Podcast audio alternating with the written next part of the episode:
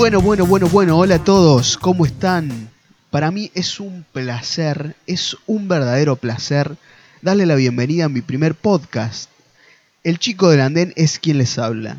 Y bueno, antes que nada decirles que estoy muy contento de empezar con este nuevo proyecto, que la verdad hace un par de meses que vengo pensando en probar y por fin me he animado a hacerlo. Así que bien, vamos a, a empezar por el tema del día. Quiero comenzar este primer capítulo hablando sobre una de las películas que más me ha atrapado durante esta cuarentena, a tal punto de, preguntarme por qué no la vi antes. A Star is Born, o Nace una estrella, se ha convertido en una de mis películas favoritas por varias razones.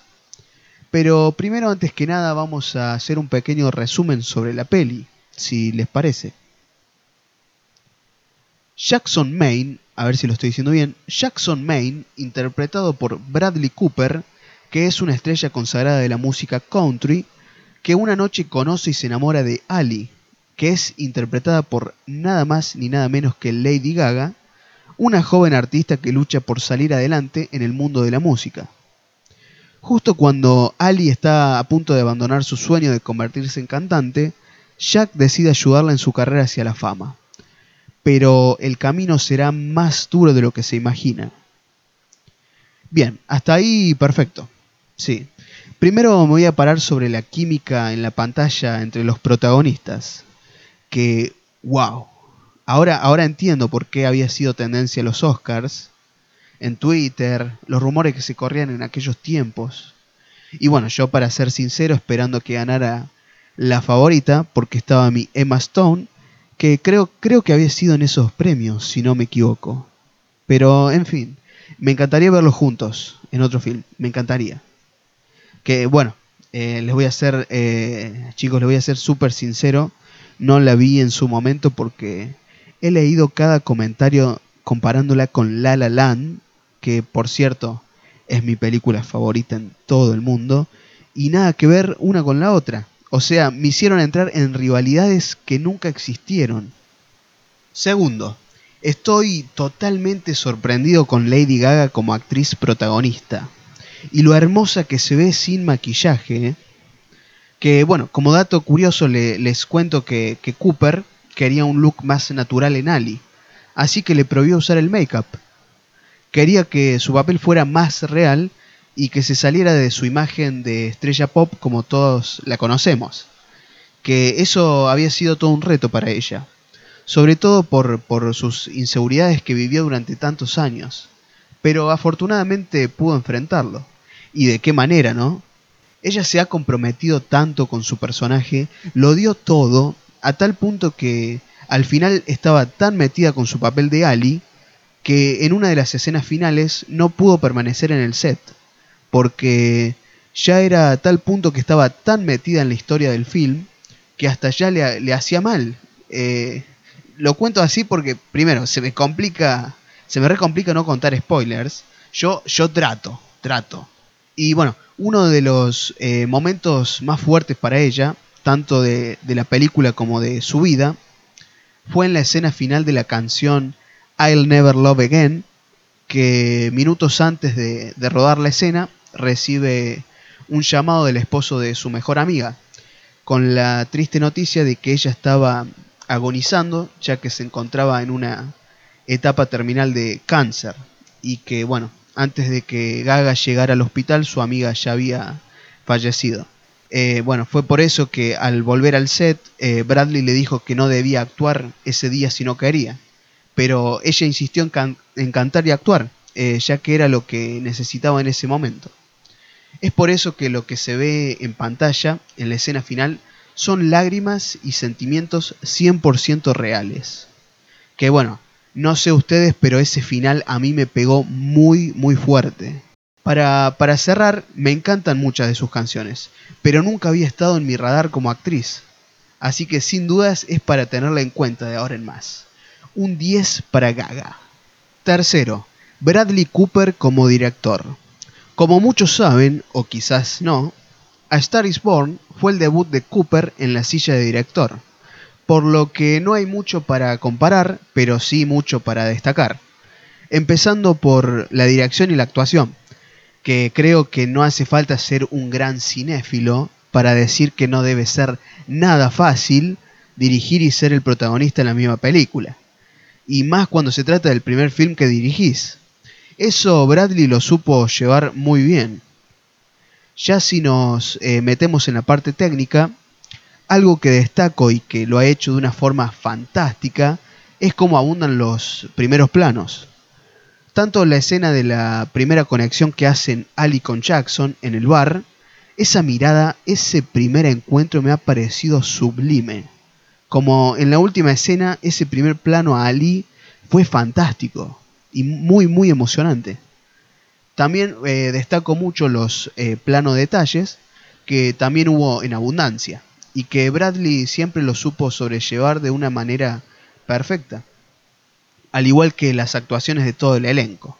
Eso me ha parecido fantástico, excelente.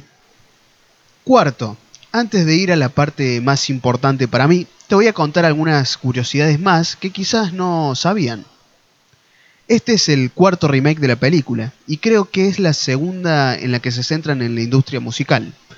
Si mal no recuerdo, creo que en las primeras dos entregas, la industria era en el mundo del cine. Beyoncé iba a ser la protagonista en un principio, pero por cuestiones de agenda y que en su momento el rodaje estaba medio estancado, además de su embarazo, no se pudo concretar. Para aceptar a Lady Gaga, Bradley Cooper tuvo que mostrarle a los ejecutivos un video de un dueto que habían realizado juntos, lo que dio a luz verde ya que se mostraron impresionados por la química que tenían.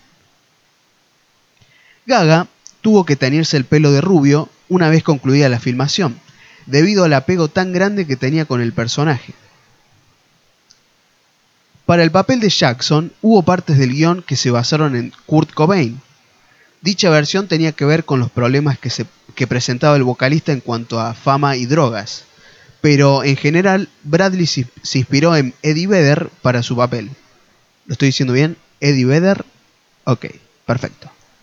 Y ahora, por fin, en la quinta y última razón por la que esta película me encantó, y la parte más importante para mí de este capítulo del podcast, es la música.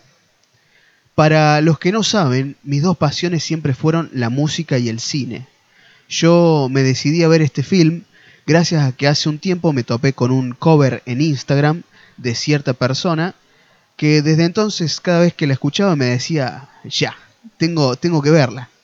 Así que si esa persona me está escuchando ahora, te quiero dar las gracias y quiero seguir escuchándote. ¿eh? Ah, vamos, no, no dejes de hacer música. Bien, Literalmente todos los días, en algún momento de la tarde o noche, me la paso cantando Shallow. Ya hasta me la sé de memoria. No hay forma de que me pueda sacar ese tema de la cabeza. Es, es más fuerte que yo.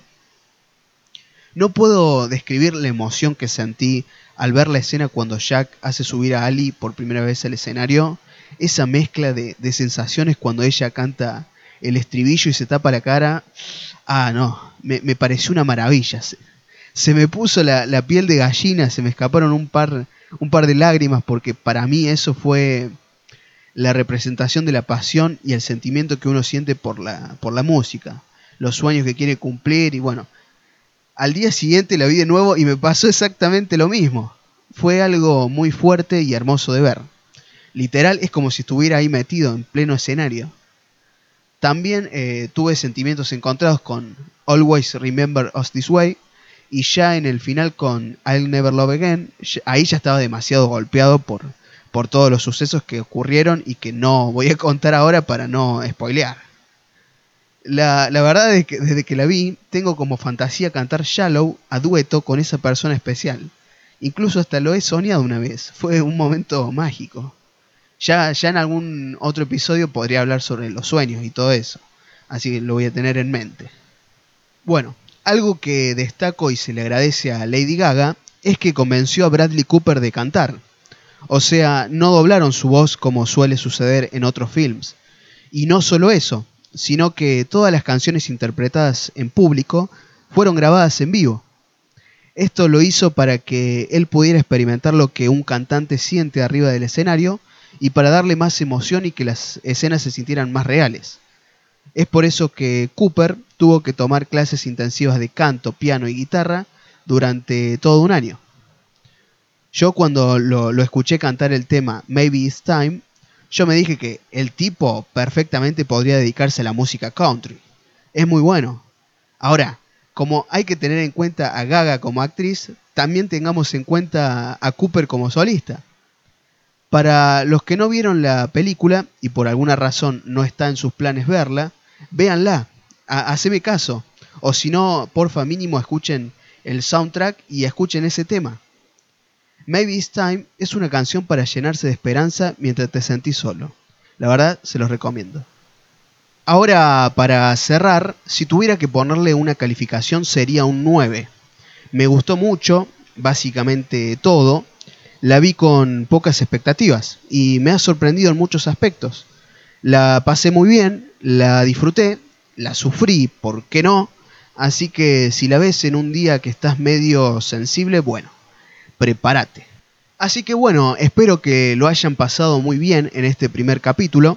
Yo estoy muy contento y entusiasmado por ver a dónde va esto. Así que si te gustó y querés, podés compartírselo a quien vos quieras. A un amigo, a tu pareja, a tu grupo de WhatsApp. Te lo voy a agradecer un montón. Les habló el chico del andén y a vos te espero en el próximo capítulo. Chau.